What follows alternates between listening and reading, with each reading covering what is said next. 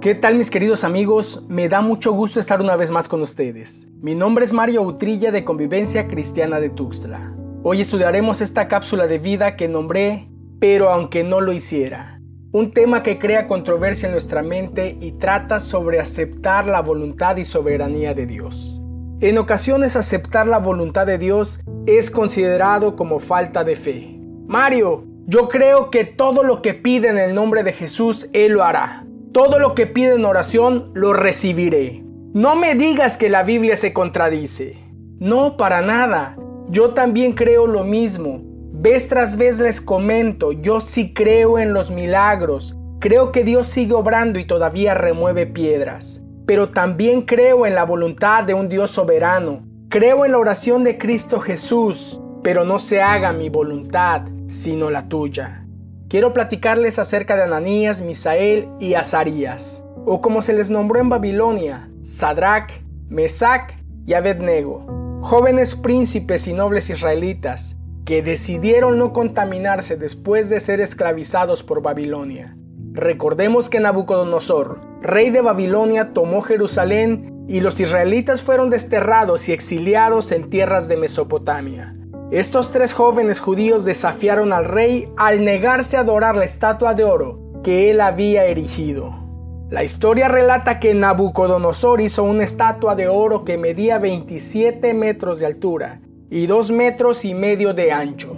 Posteriormente promulgó un edicto. Acompáñenme al libro de Daniel capítulo 3 versículos 4 al 6. Entonces el heraldo proclamó con fuerza, se les ordena a ustedes, pueblos, naciones y lenguas, que en el momento en que oigan el sonido del cuerno, la flauta, la lira, el arpa, el salterio, la gaita y toda clase de música, se postren y adoren la estatua de oro que el rey Nabucodonosor ha levantado. Pero el que no se postre y adore, será echado inmediatamente en el horno de fuego ardiente. Esto no era un juego, si así hubiera sido, sería una mala broma gestada desde el mismo infierno. Al sonido de los instrumentos musicales, toda persona de cualquier raza, nación o lengua tenía que inclinarse rostro en tierra y rendir culto a la estatua de oro que había levantado el rey Nabucodonosor. El que no lo hiciera sería incinerado en vida. Qué mente tan maquiavélica la de Satanás siempre en contra de los designios de Dios, persistente en hacer tropezar a quien propone en su corazón hacer lo correcto. Sadrach, Mesach y Abednego, junto con Daniel, habían decidido no contaminarse. Haber tomado esa decisión les encumbró. Dios los puso en lugares de autoridad. Leamos pues el libro de Daniel capítulo 1 versículo 17. A estos cuatro jóvenes Dios les dio conocimiento e inteligencia en toda clase de literatura y sabiduría. Además Daniel entendía toda clase de visiones y sueños. Versículos 19 y 20. El rey habló con ellos, y de entre todos ellos no se halló ninguno como Daniel, Ananías, Misael y Azarías. Entraron pues al servicio del rey, y en todo asunto de sabiduría y conocimiento que el rey les consultó, los encontró diez veces superiores a todos los magos y encantadores que había en todo su reino.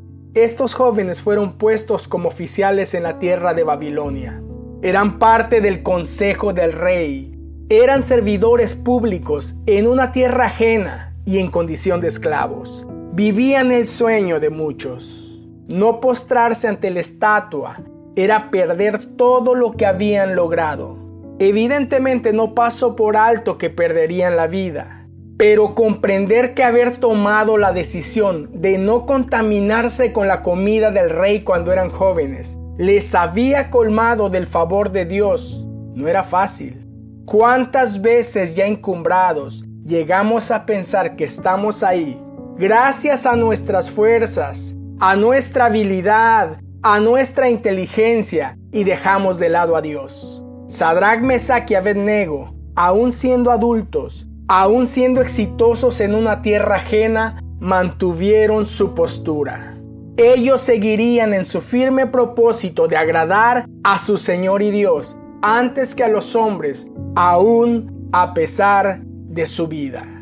Los versículos 8 al 12 de Daniel 3 nos hacen saber que fueron acusados ante el rey Nabucodonosor por no acatar su edicto, por no someterse a su decreto.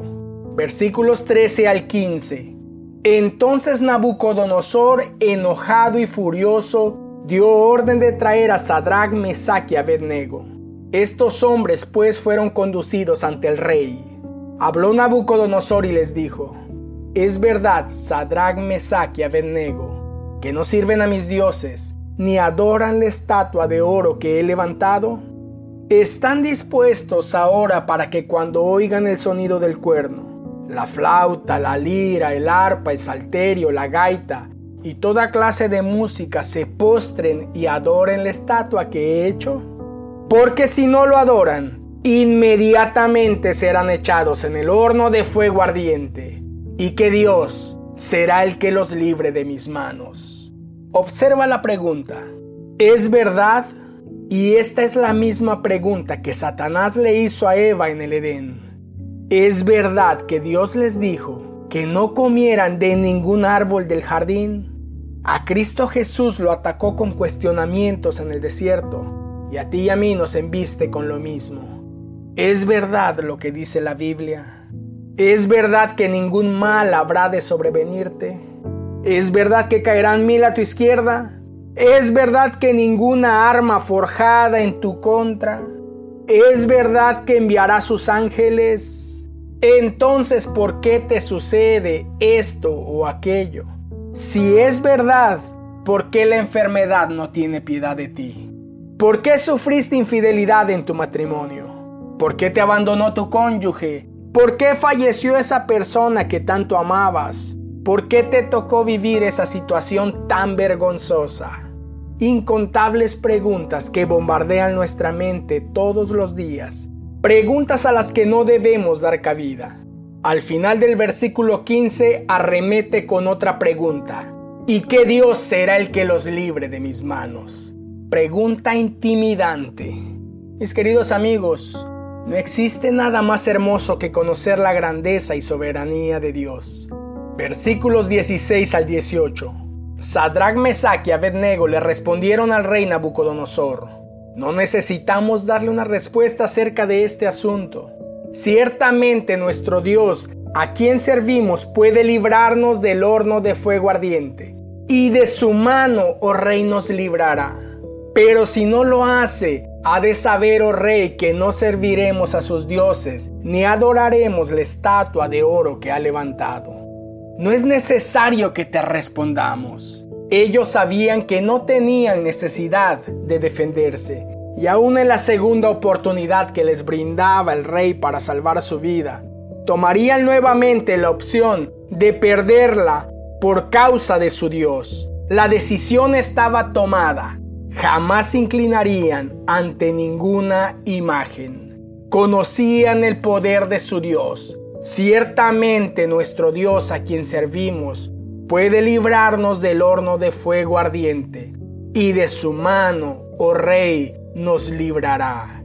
Al mismo tiempo aceptaban la soberanía de Dios, pero si no lo hace, ha de saber, oh rey, que no serviremos a sus dioses ni adoraremos la estatua de oro que ha levantado. Esta frase le da nombre a nuestra cápsula, pero aunque no lo hiciera, por supuesto que sabían del poder de Dios, pero también sabían que debían hacer lo que era correcto, aun cuando Dios no hiciera exactamente lo que ellos esperaban o creían que Él haría. Ellos estaban de acuerdo con Job cuando dijo, aunque Él me mate, en Él esperaré. Job 13:15. Es que es preferible descansar en la voluntad de Dios que aferrarnos a la nuestra. Nosotros debemos reconocer que los planes de Dios pueden ser diferentes a los nuestros. Yo tengo mis propios deseos y sueños e incluso oro para que Dios los cumpla. Pero si Él no los cumple conforme a mis planes, ¿quién soy yo para recriminarle algo? Dios le dijo a Job, ¿quién me ha dado algo para que yo se lo restituya? Cuanto existe debajo de todo el cielo es mío. Job 41, 11. Y precisamente esa es la soberanía de Dios. Él es supremo rey, Él es altísimo, quien hace todo conforme a su voluntad en las huestes de los cielos y en los habitantes de la tierra. Eso es lo que nos dice en el libro de Daniel capítulo 4, versículo 35. Todos los habitantes de la tierra son considerados como nada, mas Él actúa conforme a su voluntad en el ejército del cielo y entre los habitantes de la tierra. Nadie puede detener su mano ni decirle, ¿qué has hecho? Hoy te pregunto, ¿cuál sería tu actitud si Dios no actuara conforme a tu voluntad? Esta es la primera parte de la cápsula de vida, pero aunque no lo hiciera. Espera la segunda. Soy tu amigo Mario Utrilla. Te envío el más grande de los abrazos.